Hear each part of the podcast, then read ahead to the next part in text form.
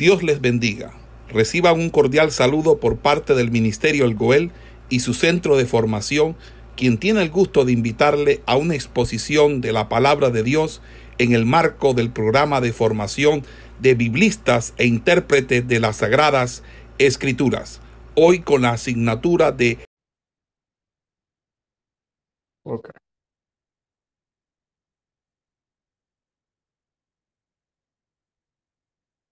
Vamos a verla.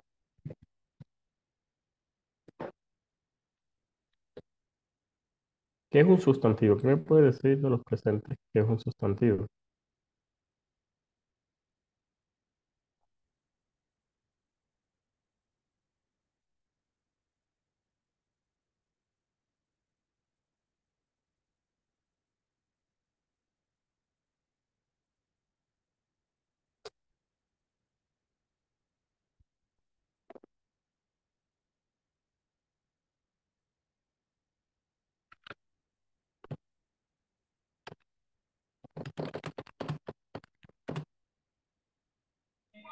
Eh, sustantivo debe ser lo que el nombre que se le asigna a algo o a alguien. El nombre, sí, más que todo, eh, que tiene existencia. Ok. Acá en la interosis, más que todo, nos vamos a, a ver es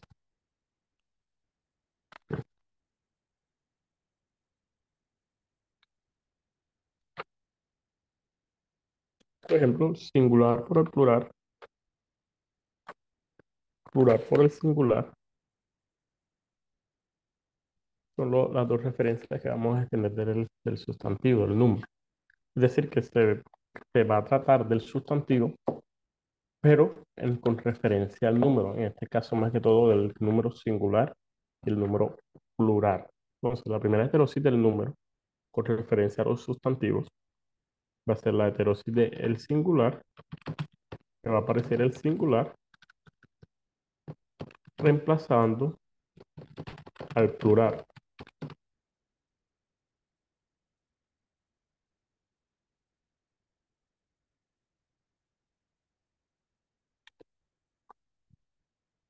Acá, voy a buscar los textos bíblicos.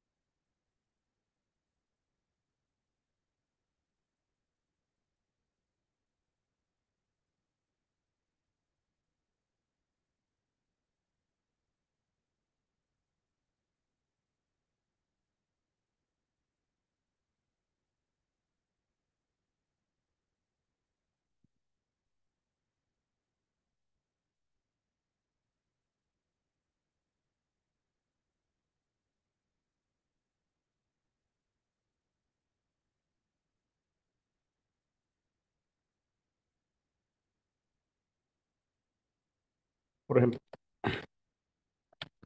Génesis 3.8 va a decir lo siguiente.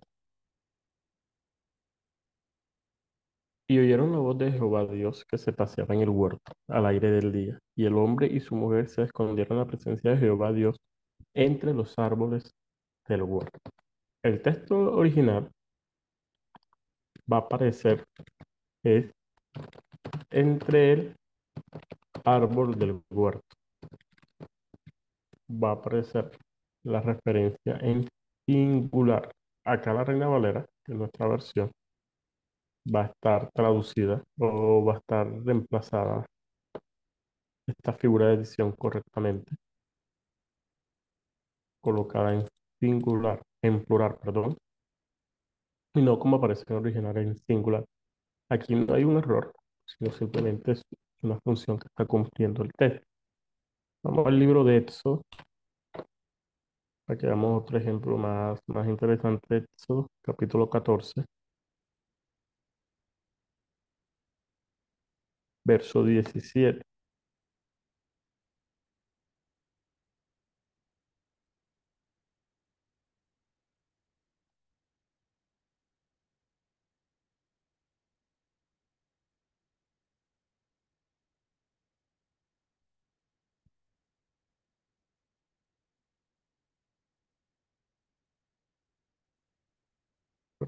Este no es.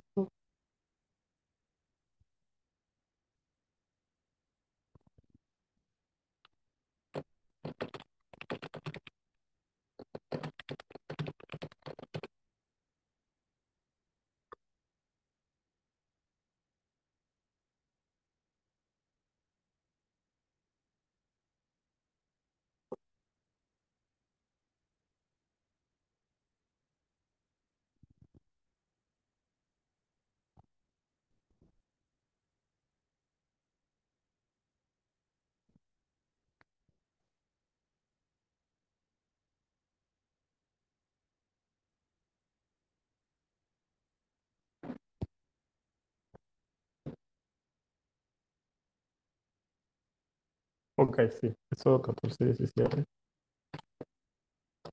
Éxodo 14, 17 va a decir lo siguiente. ¿Quién me lo puede leer, hace el favor?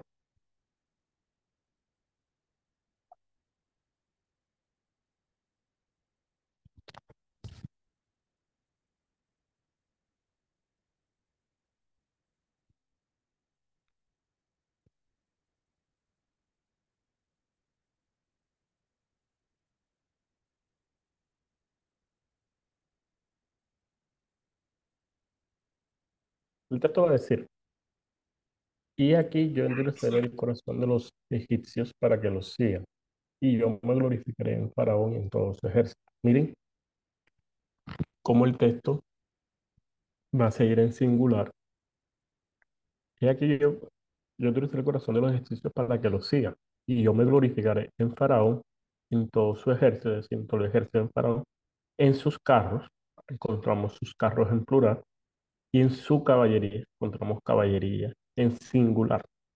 Texto original va a hacer referencia en su carro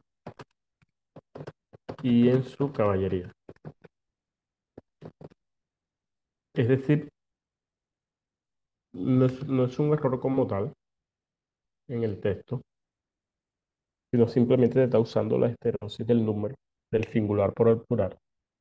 Se usa singular porque se entiende que es el, que es, que es el ejército de Faraón, que son los jinetes de Faraón, que es el carro de Faraón. Al, al tomarlo como singular, no solamente está entendiendo como un solo ejército, sino, sino que es Faraón quien sale detrás del pueblo y quien sale detrás de, de ellos, y es Faraón quien está dirigiendo. Pues aquí, aquí vemos representar la autoridad, de Faraón en su ejército. Pero si vemos que la traducción dice en sus carros, no hay, tampoco un error, sino que se está supliendo la figura, porque se sobreentiende que el ejército de Faraón no tenía un solo carro, sino tenía muchos carros. Y esos muchos carros siguen siendo de Faraón. Y, y así vemos la heterosis del número. Cuando se toca el singular por el plural, vamos a tener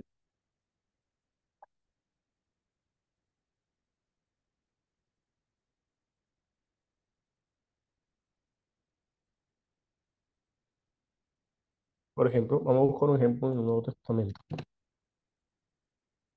Primera de Corintios, y pasamos al siguiente punto, Primera de Corintios, capítulo 6, verso 5.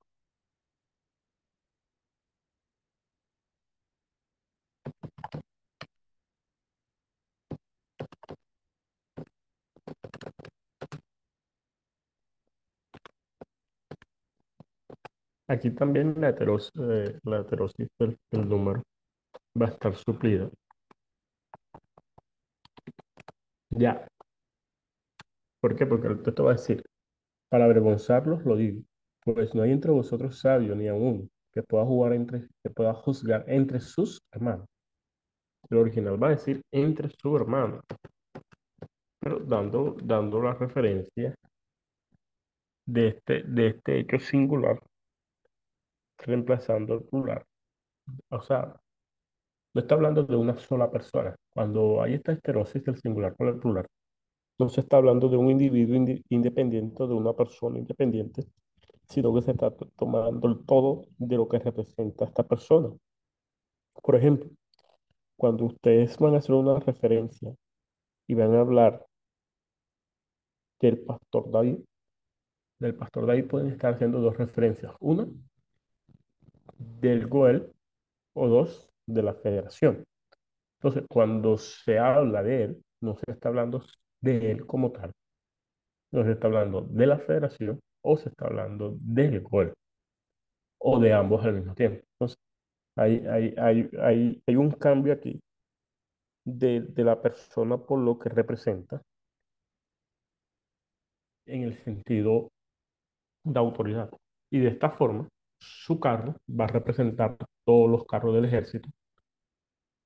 El árbol del huerto va a representar los árboles del huerto y su hermano va a representar todos sus hermanos. Entonces podemos ver que aquí fue suplida correctamente en la Reina Valera 1960. Y para darnos cuenta de esta teosis, más que todo, tenemos que tomar los textos en original. Y esto nos va a ayudar mucho en el próximo semestre tenerlos en cuenta cuando comiencen a ver los idiomas bíblicos. Y vamos a encontrar como segunda parte el plural por el singular, que es lo contrario a lo que veníamos viendo en estos momentos. Acá cuando se usa el singular por el, por el plural por el singular, perdón, suele ocurrir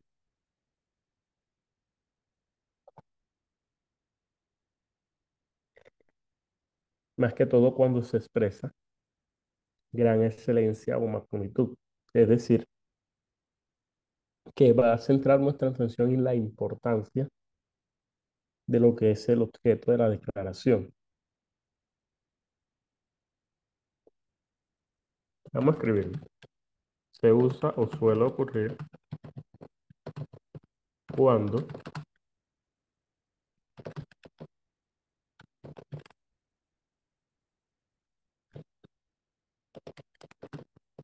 gran excelencia o magnitud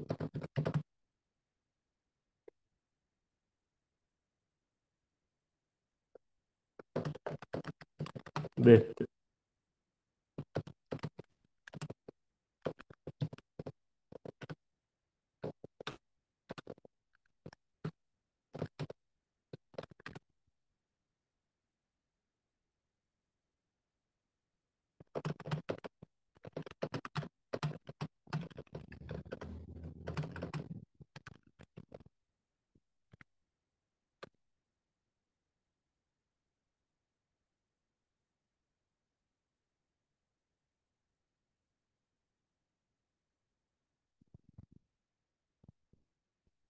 decir, que nos va a centrar en la importancia del objeto del cual se está declarando, pero no en una importancia mínima, sino en una importancia de excelencia o de magnitud, es decir, una importancia inmensa.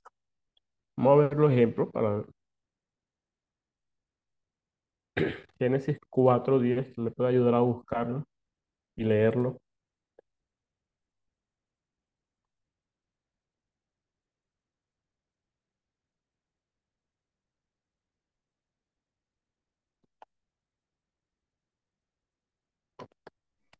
Génesis 4.10. Correcto, mi hermano. Bueno, dice así. Eh, y él le dijo, ¿qué has hecho? La voz de la sangre de tu hermano clama a mí desde la tierra. Amén. Mire, y él le dijo, ¿qué has hecho? La voz de la sangre de tu hermano clama a mí desde la tierra. Aquí vemos la voz de la sangre en un formato singular, es decir, como nos sucede anteriormente, ya, ya ha sido suplida la figura de dicción acá en este ejemplo, pero pierde, pierde magnitud el hecho de lo que está intentando decir Cristo, Dios aquí en este momento. ¿Por qué? Porque si tomamos el significado de por qué se usa el plural por el singular, va a expresar magnitud, va a expresar excelencia, es decir, se va a centrar en el objeto de la declaración para demostrarlo como algo inmenso, como, como algo muy grande. El original va a decir la voz de las sangres. Parecerá que fuera un error gramatical, ya que tu hermano es singular y la voz de las sangres está en plural. Pero se está usando no como un error, sino para darle magnitud al hecho de lo que la sangre de tu hermano está clamando. Es decir, que no está simplemente clama, sino está clamando a gran voz. Está haciendo un clamor inmenso. Y no solamente eso, sino que es mucha sangre. Es decir, hay, hay una declaración de magnitud inmensa en el clamor de la sangre de tu hermano. Pero esta, esta, esta expresión de este clamor inmenso se pierde al sencillamente suplirlo. Es decir, está bien suplida, porque se está usando el plural por el singular, pero se va a perder el hecho de esta, de, de, de, esta magnitud de la expresión que vamos a encontrar en, en el texto.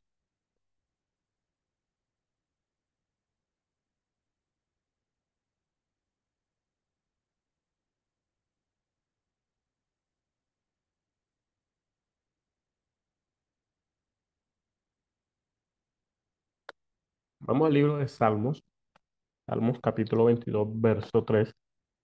Me lo pueden leer como ahora.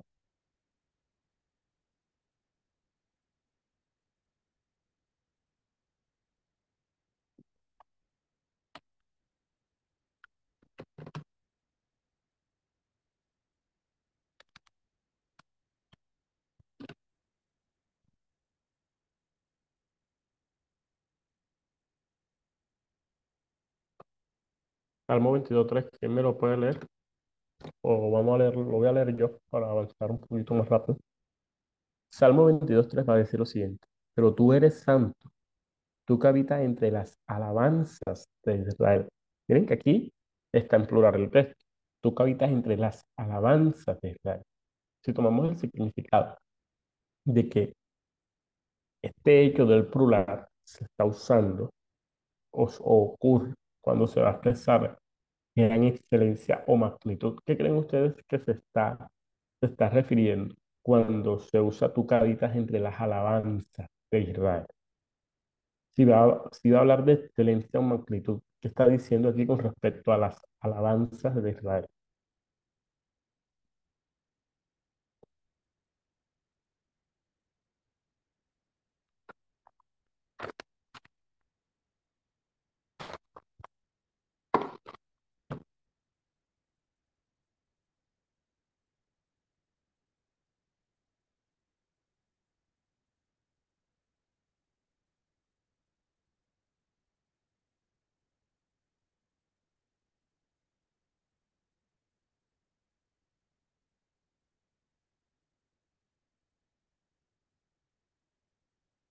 Si hablamos de excelencia, el hecho entre las alabanzas, se está usando el plural por el singular, porque se está expresando gran excelencia en las alabanzas.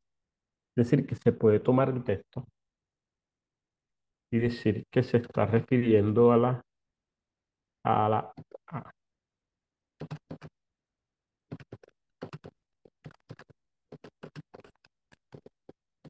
a la alabanza perfecta de Israel. ¿Por qué? Porque se está usando el plural para hacer una referencia a la excelencia de la alabanza, a la perfección en la alabanza. Ahí, ahí vemos la importancia que se trata en el hecho. No es el hecho de que Israel alababa, es el hecho de que había una excelencia, una perfección en esa alabanza. Entonces, no es que Dios habita entre cualquier alabanza, no, Dios habita entre la alabanza que es perfecta, entre la, alabanza que, es, que, se, que, está, que está siendo hecha en excelencia para Él. Y ahí vemos una gran diferencia, que no, no por eso no cualquiera puede alabar y no cualquiera puede cantar alabanzas a Dios.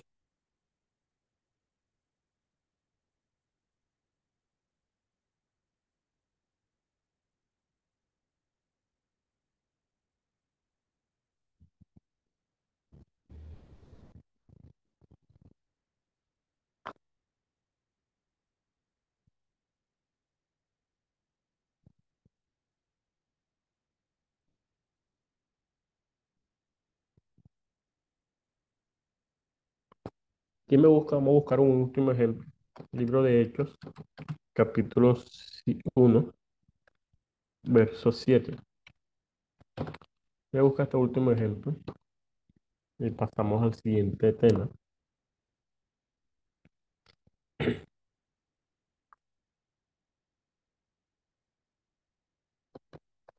Hechos, Hechos 1, que 1, 7. 1, 7. Dice, y él les dijo, no, no os toca a vosotros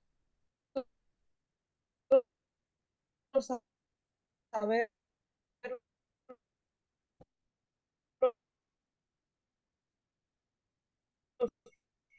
eh, no sé si soy yo o todos la escuchan un poco entrecortada. tiempos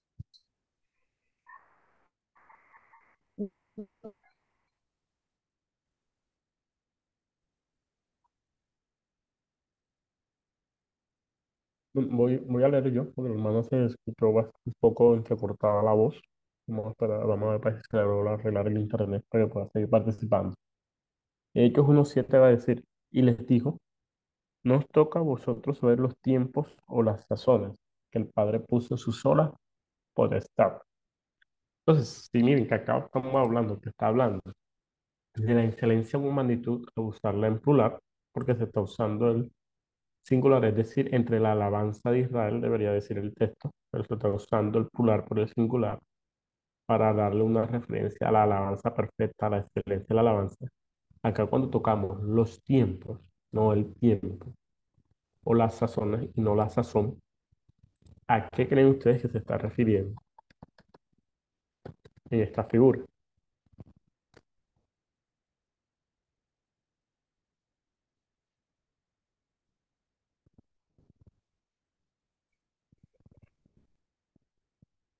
El tiempo, ¿no? Correcto, sería así. Pero si buscamos el significado de por qué se está usando en plural, ¿a qué creen ustedes que se está refiriendo por qué se usa ahí en plural? ¿Cuál es la importancia que se le da o a qué tiempo se está refiriendo?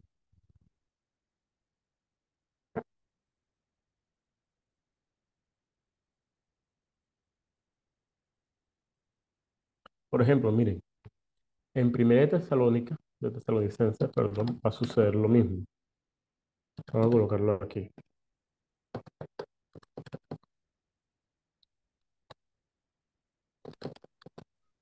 Va a suceder lo mismo. Capítulo 5, verso 1. Va a decir, pero acerca de los tiempos y de las ocasiones. Miren, que acá cambia. Sazón por ocasión, pero se está refiriendo a lo mismo. Está refiriendo a lo mismo. Y ambos están, siguen colocándose en plural. No tienes necesidad de hermanos de que yo os escriba. ¿Por qué? Porque está hablando del tiempo, no solamente de cualquier tiempo, sino del tiempo que es del tiempo que es más importante. Es decir, que el, el- el momento más importante para nosotros. Y las sazones, ya acá entendemos que en Tesalónica no está hablando de ocasiones, pero también podemos ver lo que va a decir Timoteo 6, 1 Timoteo 6:15. Mira lo que dice Timoteo 6:15, la cual a su tiempo mostrará bien y solo soberano, rey de reyes y señor de señores. Está hablando de un tiempo específico, no de un tiempo en plural, pero este tiempo es un tiempo muy especial, muy importante para el hombre. Por eso acá se usa en plural para darnos una referencia de que este tiempo es un tiempo muy importante para nosotros. Es un tiempo que tenemos que darle la importancia, porque no está hablando de muchos tiempos, está hablando de uno solo, pero lo se usa en plural para referirse a lo más importante. Miren lo que va a decir Tito. Tito 1.3 va a decir lo siguiente.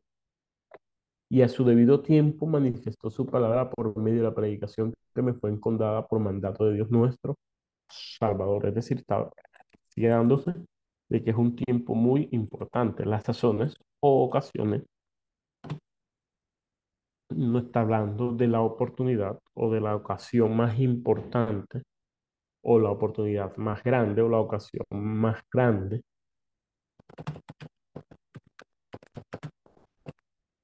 para nosotros, es decir, la oportunidad más grande o, la ocasión más grande o la ocasión, o la ocasión más importante, la cual nosotros debemos de aprovechar.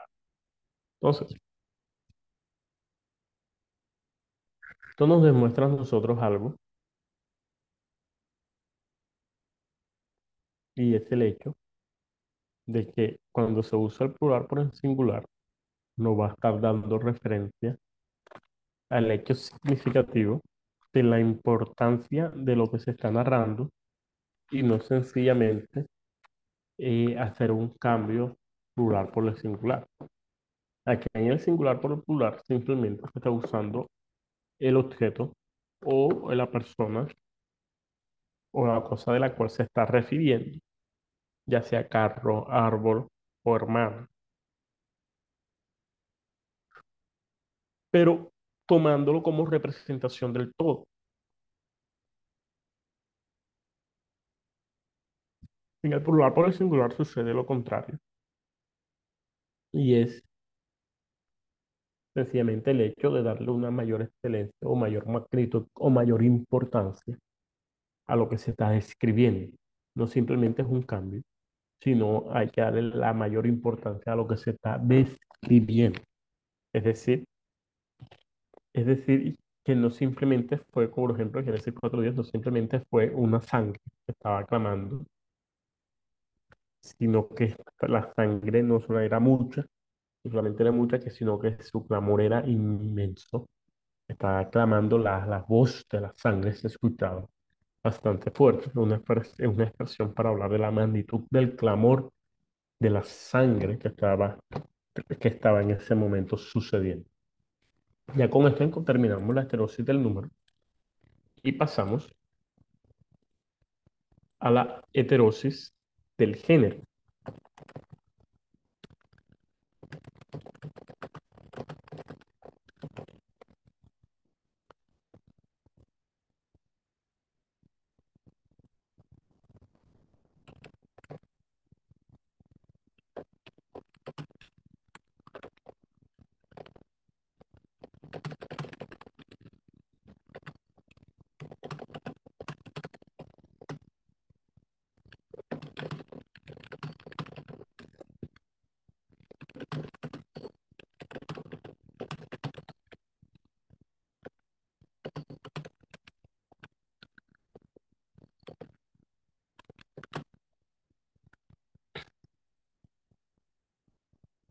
¿Hay alguna pregunta hasta el momento, mis hermanos?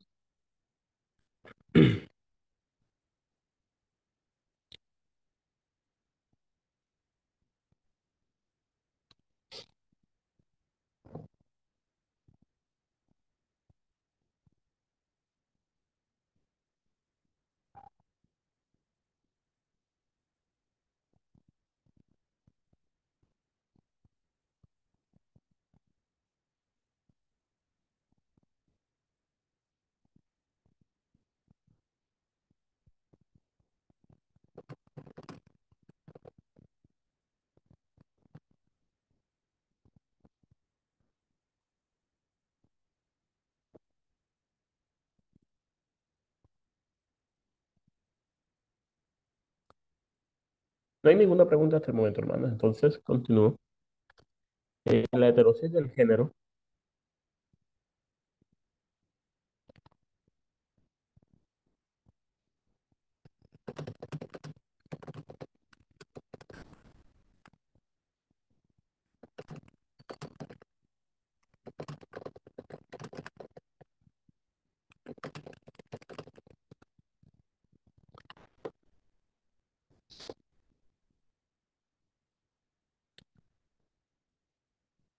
a suceder algo muy interesante en el, hebreo.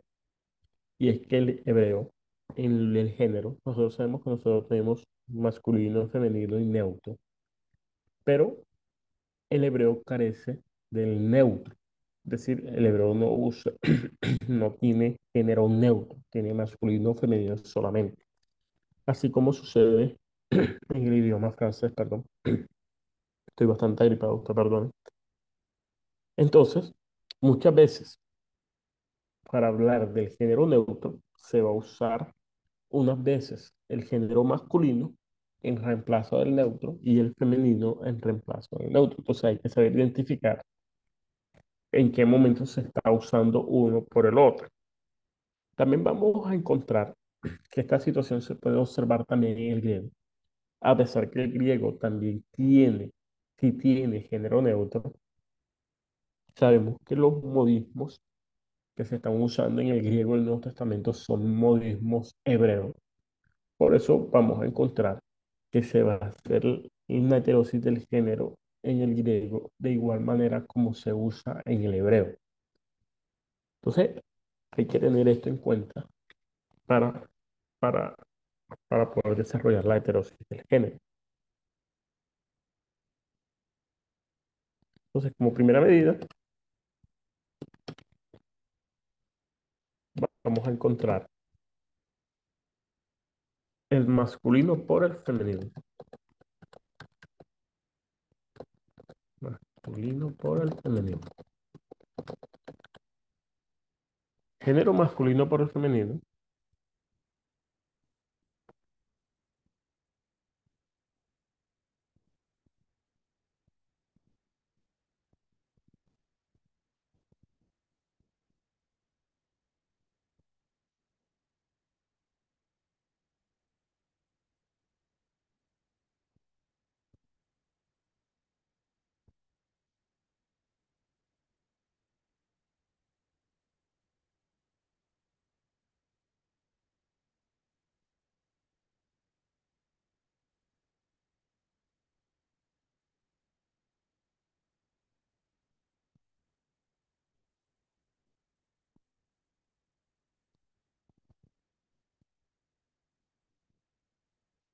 Al libro de Hebreos, capítulo 9, versos 16 y 17.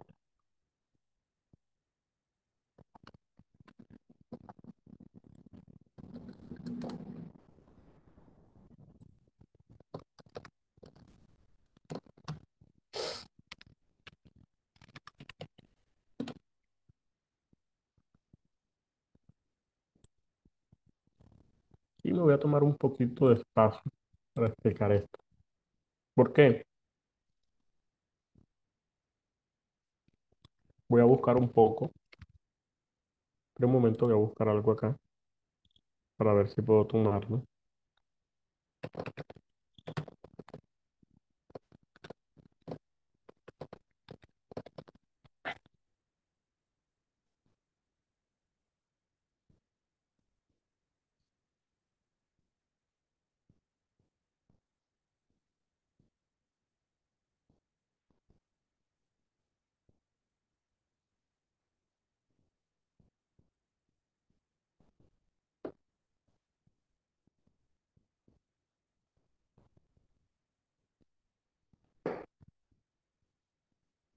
Ver si me permite pegar esto aquí.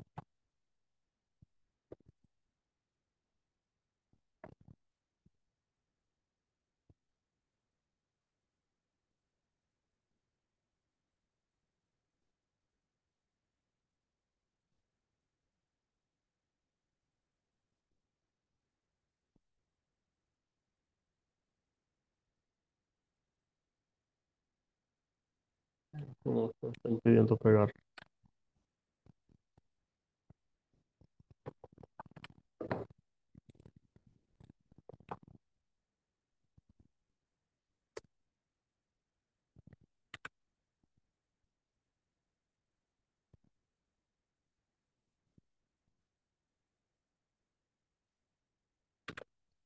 Vamos a hacer lo siguiente.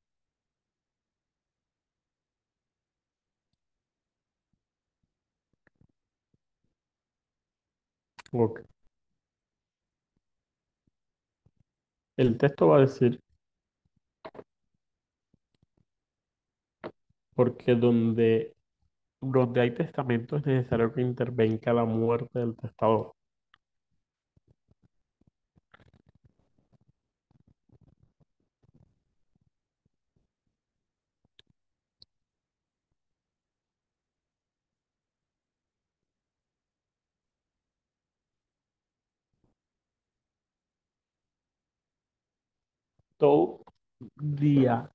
Temenon, que es el vocablo griego para hablar del pacto que vamos a encontrar.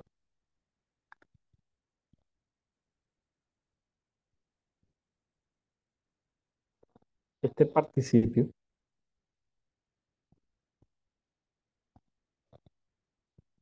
que vamos a encontrar con referencia al pacto es un participio que vamos a ver que se encuentra en masculino.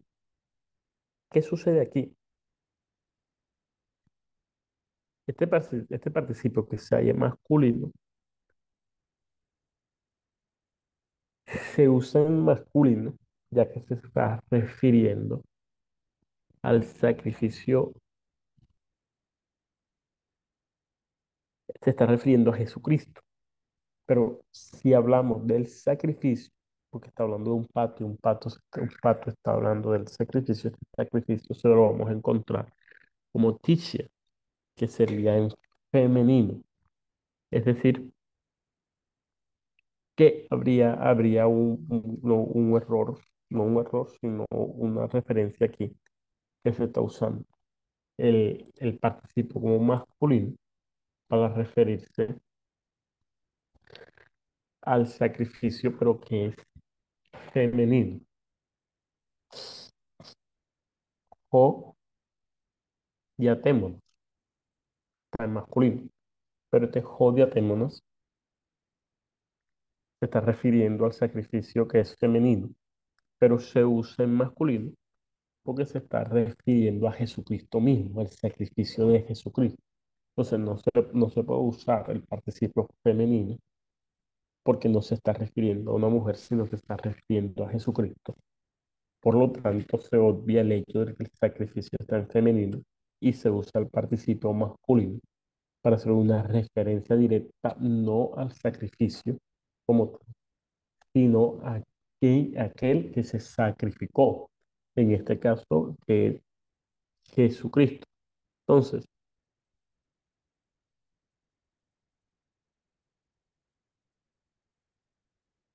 entonces, aquí va a suceder algo, y esto es algo que es muy interesante hacerlo cuando uno está manejando los idiomas. Si uno se va al, al hebreo, el verbo seba, que es el que se refiere al sacrificio, lo vamos a encontrar en femenino. Entonces, aquí vemos que el jodiatémonos, que, eh, perdón, el el seba, que se refiere al sacrificio, que es el hebreo, se encuentra en masculino, un género masculino, más que la ticia, que, que, es- griega, se encuentra en femenino. Entonces, no solamente el jodiatémonos está haciendo una referencia a Jesucristo, sino también tiene una concordancia directa con el, el término hebreo seba, que se encuentra en masculino. Entonces, aquí también vemos la importancia de los modismos hebreos en el griego del Nuevo Testamento, ya que la mayoría de los conceptos que desarrollaron los apóstoles, más todo el apóstol Pablo, fueron, aunque estaba usando un idioma como el griego, usó todas las características del hebreo para guardar de una forma más equilibrada la doctrina que estaba, que estaba representando y los conceptos que se estaban llevando el uno con el otro. Entonces, para ver más que todo estos cambios de masculino y femenino en, en, nuestra versión, nos lo vamos a ver de una forma muy, muy directa, porque donde hay testamento es necesario que muera, intervenga la muerte del testador, porque el testamento con la muerte se confirma, pues no es válido entre tanto que el testador vive. Aquí, hablar de masculino y femenino entre uno y el otro eh, no, no, no, no nos va a dar una, una, una ayuda, un- una ayuda en, nuestro, en, nuestra traducción, porque no, no va a ser muy claro cómo se realiza este cambio. Pero si vemos el análisis que hemos hecho ahora sobre el jodiatémonos, que, que, que está refiriéndose al sacrificio, al pacto, y al sacrificio como el pacto, eh, estando con un género masculino,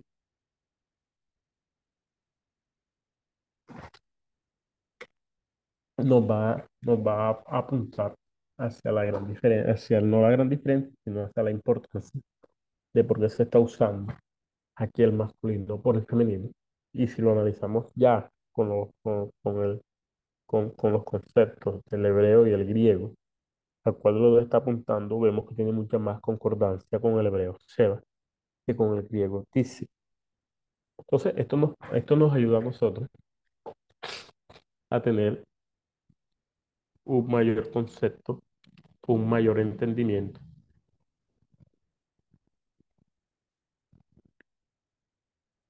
de los textos como tal.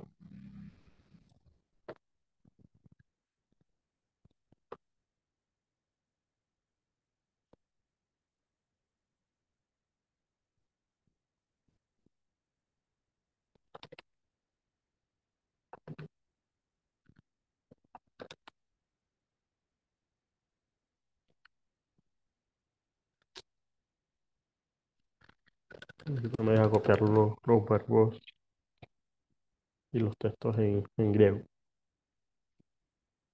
Como segunda medida, vamos a tener el masculino por el griego.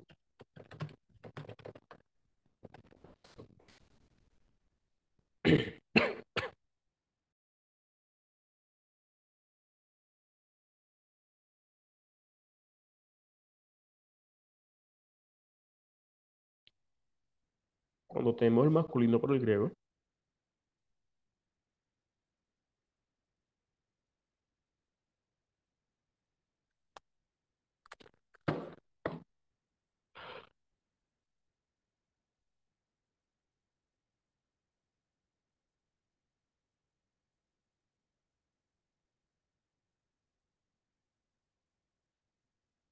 eh, puede leer Juan 16, 13.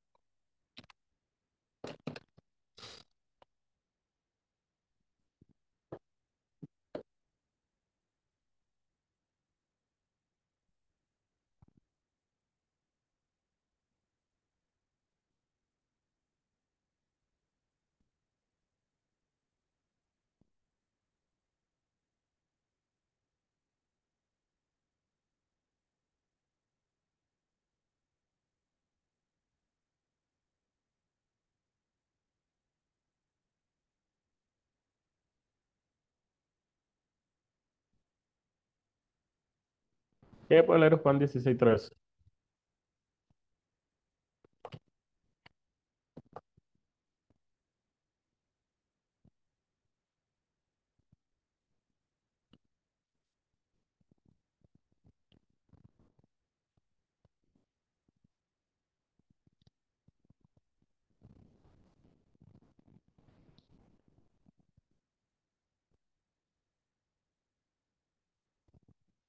El texto nuestro va a decir lo siguiente, pero cuando venga el Espíritu de verdad, él, os guiará a toda la verdad, pero no hablará por su propia cuenta, sino que hablará todo lo que oyere. Y os, y os hará saber las cosas que habrán de venir. Aquí vemos el Espíritu, Seuma, es un espíritu que se encuentra en neutro. En un momento.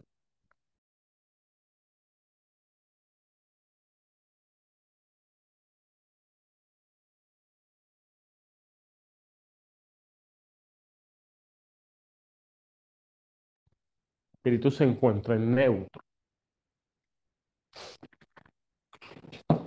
Pero vamos a encontrar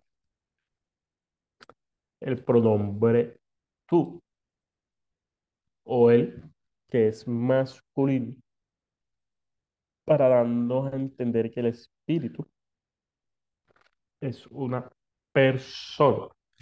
Entonces se está usando aquí el masculino por el neutro para ayudarnos a comprender a nosotros que Toseuma, el espíritu, es una, es una persona. De esta forma encontramos, de esta forma encontramos de esta forma encontramos el Espíritu Santo, al, dar, al cambiarlo de neutro masculino, se está dando una referencia de que es una persona.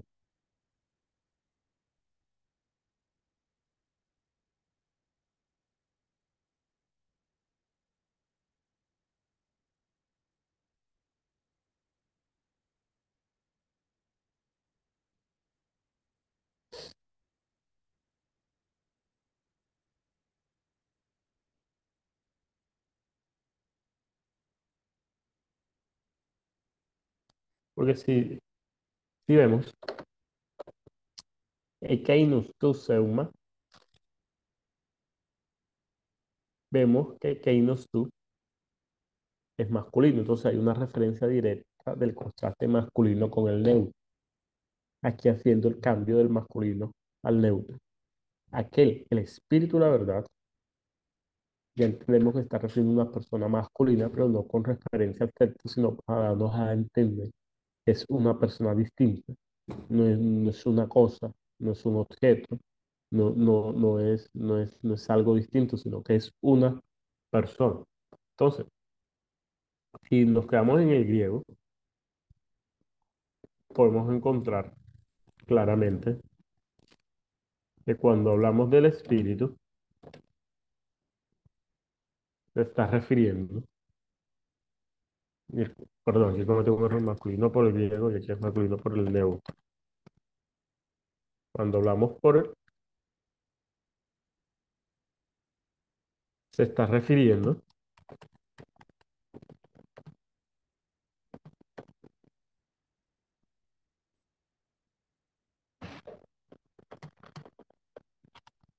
es una persona, no es un cambio de sexo ni nada, ni nada por el estilo.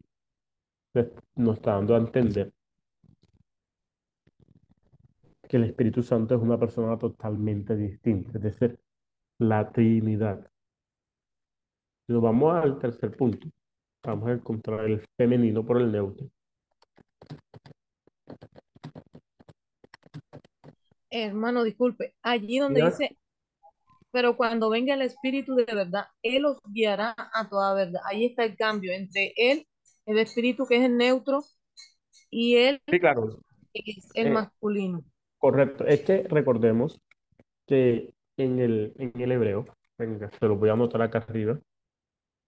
Creo que debía anotárselo y no lo anoté. Lo voy a anotar. El hebreo no tiene género neutro. Entonces se usa el masculino o el femenino para reemplazarlo. Y aunque el griego sí tiene género neutro, sus modismos en el Nuevo Testamento, porque no estamos hablando del idioma griego como tal, estamos hablando del griego. En el Nuevo Testamento, sus modismos son hebreos. Es decir, aunque el griego sí tiene el género neutro, se usan los modismos hebreos para referirse. ¿Y ¿Cuáles son los modismos he- he- hebreos? Estas heterosis, el cambio. Entonces, aunque el, el término espíritu en griego es neutro, al colocarlo con él, que, que, es masculino, que es un pronombre masculino, está cambiando el neutro por el masculino, pero no se está refiriendo a un cambio de, de sexo o de, o de género como tal, sino más que todo eh, se usa para dar una referencia que el espíritu no es una cosa, no es un objeto, sino que es una persona.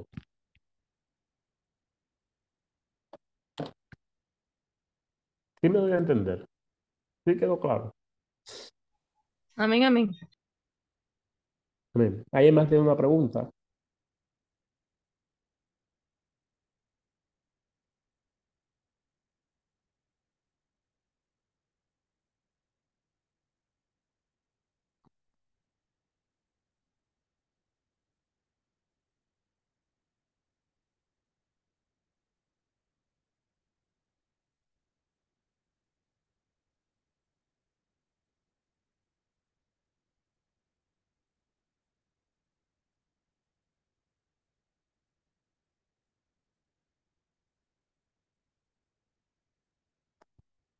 Mire, Génesis,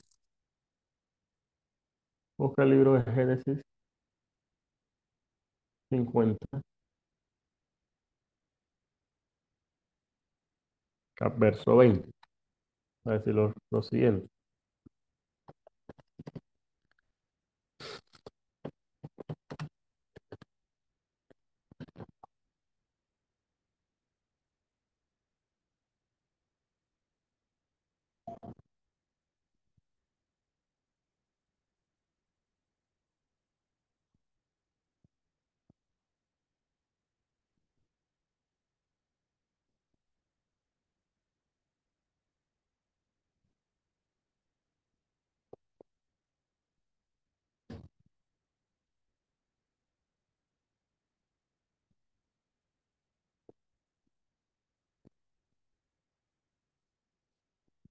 Génesis 50, 20 va a decir lo siguiente. Vosotros pensasteis mal contra mí, mas Dios lo encaminó a bien, para hacer lo que vemos hoy, para mantener en vida a mucho pueblo. Mire, vosotros pensasteis mal contra mí. Y vamos a encontrar que pensasteis mal está en, en femenino.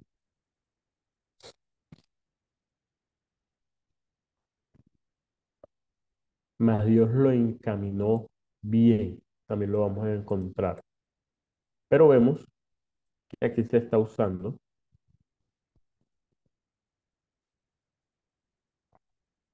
el femenino por el neutro.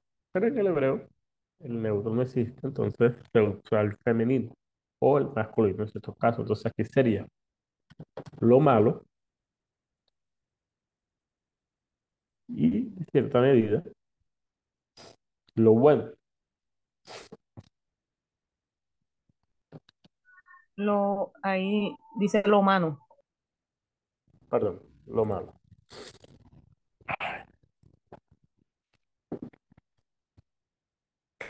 Ya como última medida vamos a encontrar el neutro por el masculino o el femenino. ¿Qué sucede aquí? Espérame un momento.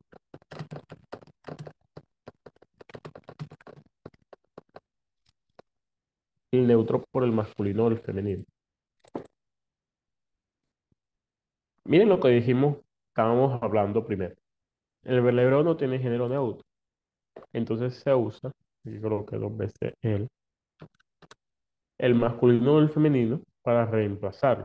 Y aunque el griego sí tiene género neutro, sus se usan los modismos hebreos en el Nuevo Testamento.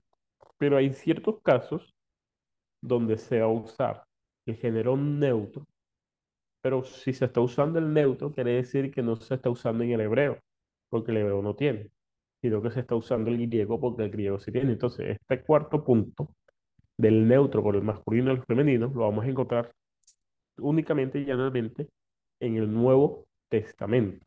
¿Por qué? Porque el griego sí tiene neutro. Aunque el mayor del texto vamos a ver que se están usando los modismos hebreos, ya sea del femenino o el masculino por el neutro. En algunos momentos se usó el neutro, pero en reemplazo del masculino o el femenino, en ciertos casos.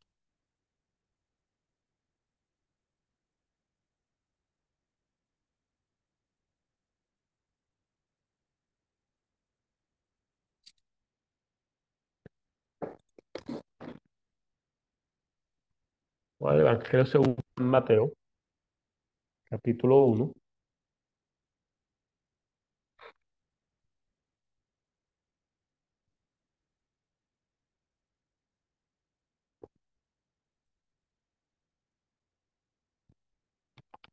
Uno veinte. Esto va a decir lo siguiente.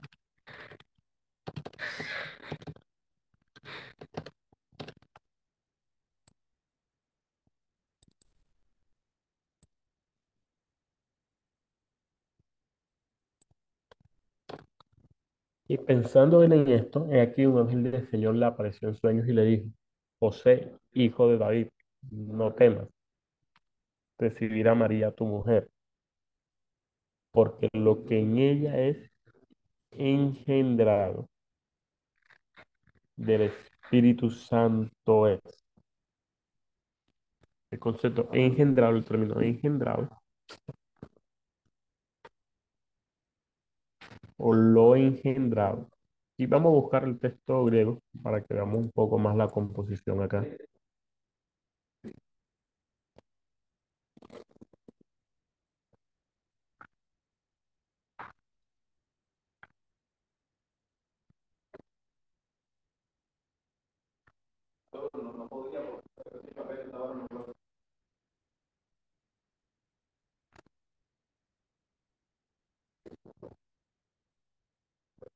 Lo que va a decir José, hijo de David, no temas tomar contigo a María, la esposa, porque lo que ella había sido engendrado. Término, lo engendrado es neutro, aunque se está refiriendo a Jesucristo. Otras traducciones van a tomar este texto de la siguiente forma.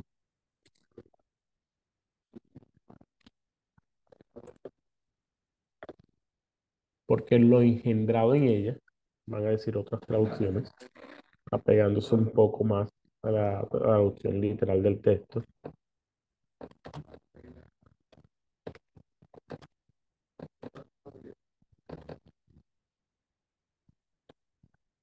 Lo engendrado es neutro.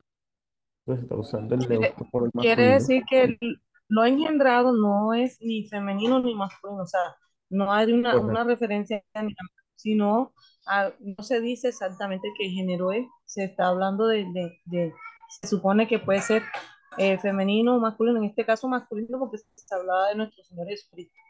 Correcto. Entonces aquí se usa exactamente eso, mi hermano. Gracias por, por esa participación. Eh, se está refiriendo a Jesucristo, por lo tanto, sobreentendemos que se está usando el neutro por el masculino. Entonces, en ciertos casos de esta, de esta misma forma, vamos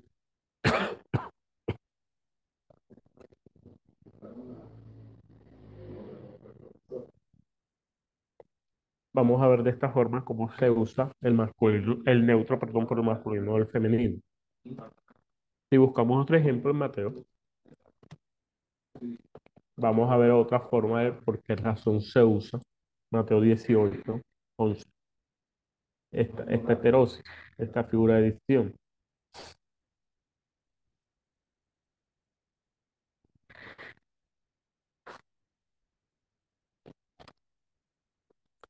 Porque el Hijo del Hombre había venido para salvar lo que se había perdido. Lo que se había perdido, ¿en qué, en qué género estaba? ¿Neutro, masculino o femenino? Neutro, porque no se habla ni de ellos ni de ellas, sino lo que se había perdido hablando del género humano. Entonces, aquí se está usando el neutro por el masculino o por el femenino. O por ambos, masculino y femenino. Por, por ambos, porque no se hace una especificación de hombre mujer. Correcto. Entonces, otra forma de las que se usa el neutro por masculino o femenino es para referirse a ambos. En este caso, lo que se ha perdido es- está refiriendo a tanto hombres como a mujeres perdidas. No está haciendo una referencia de un único, un único sexo, un único género como tal, sino está haciendo una referencia de ambos géneros, pero usa, usa el neutro para referirse a ambos y tomarlos a todos dentro del mensaje de la salvación. Es decir, Jesús vino a salvar a todos por igual. De esta forma,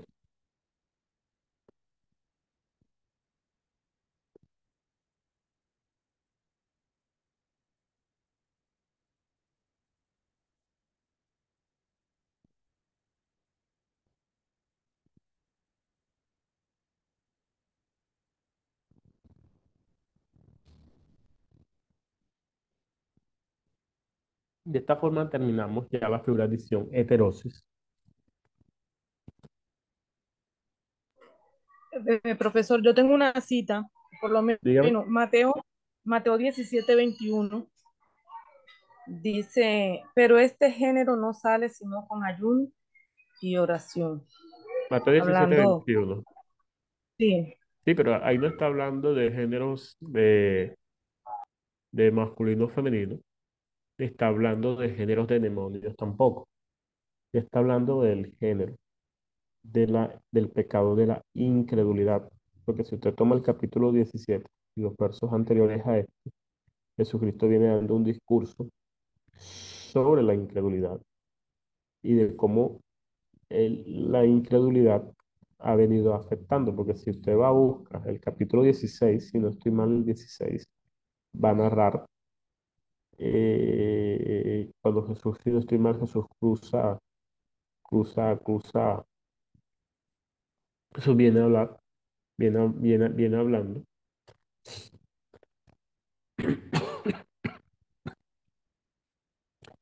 viene, viene, viene hablando. Mire, él dice el 17 y 17, respondiendo Jesús y dijo, eh, oh generación incrédula y perversa, ¿hasta cuándo he de estar con vosotros? ¿Hasta cuándo he de, de soportar? Traédmelo acá. Entonces, está hablando de la incredulidad de sus discípulos y de la incredulidad del pueblo hacia él.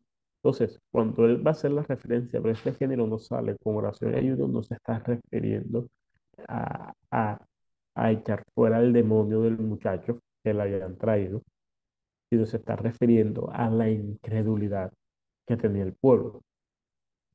¿Por qué? Porque la incredulidad es una falta de fe y la falta de fe solamente se soluciona con ayuno y oración.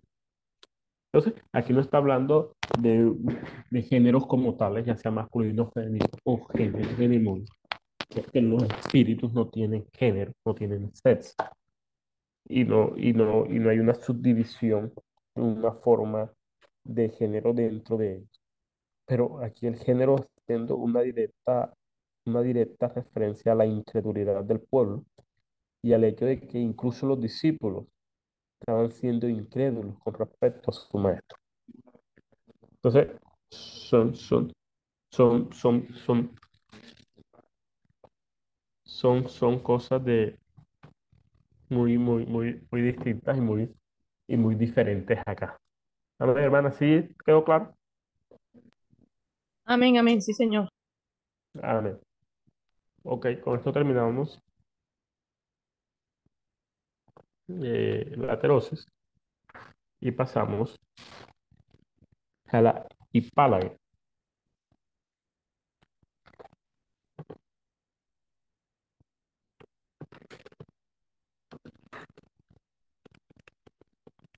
que es otra figura de edición. ¿Alguien más tiene una pregunta antes de avanzar? ¿Alguien más tiene alguna duda?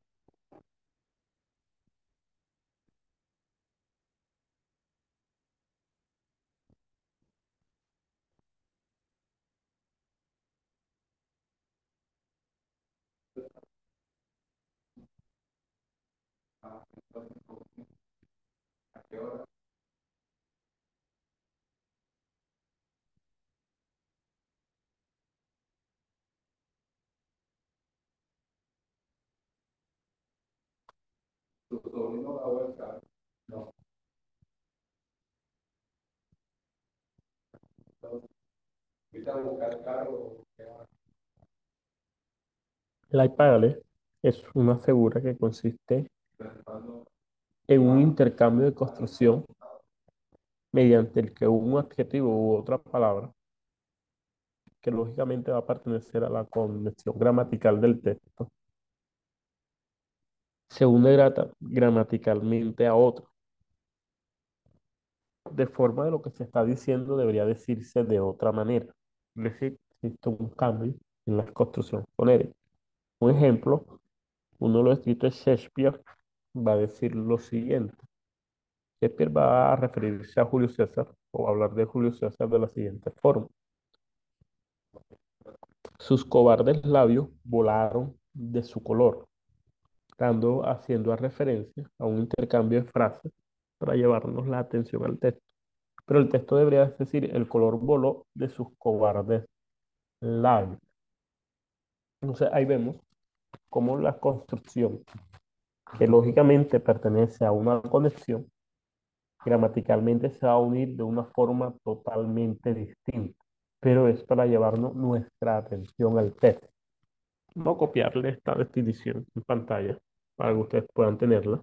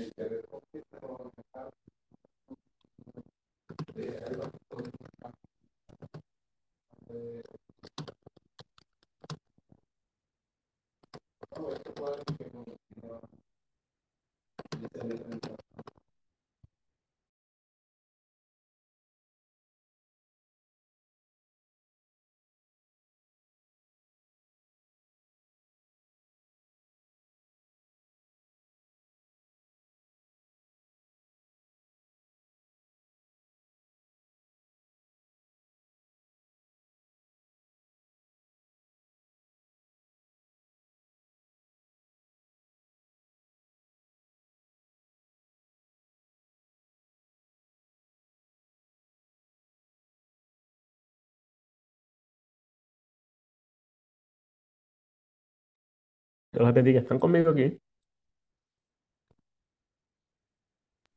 Amén. Ahí en palabras hay que corregirlo inmediante.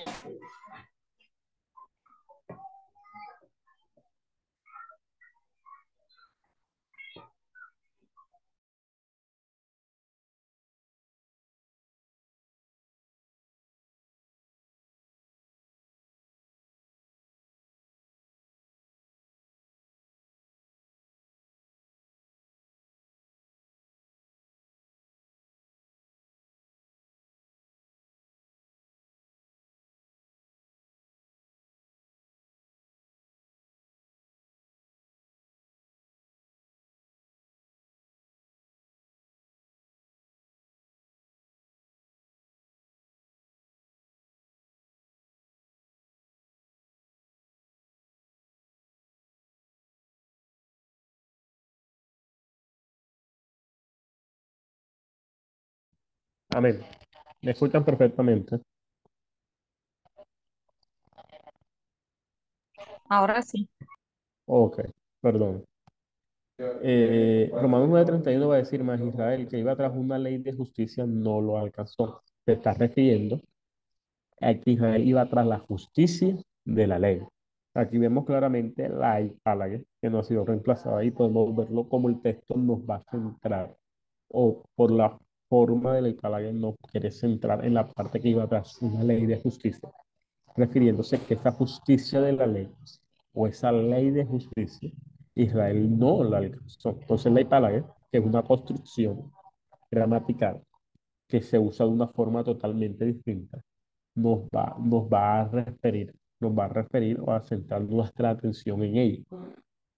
Y de esa forma entender en qué parte del texto debemos centrar nuestra atención para, encontrar, para encontrar el fundamento de lo que quiere decirnos a nosotros el escritor.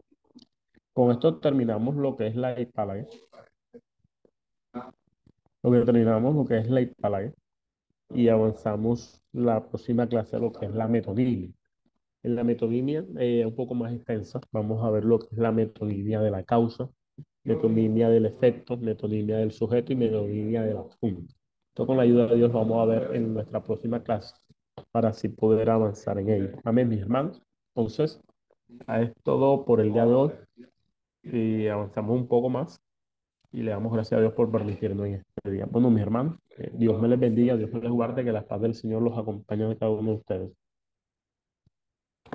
Amén. Dios le bendiga, hermano Dani. Amén. Amén. Dios los bendiga a todos. Esperamos que este estudio haya sido de bendición para su vida y ministerio. A Dios sea la gloria. Este es el Ministerio El Goel, vidas transformadas para cumplir el propósito de Dios.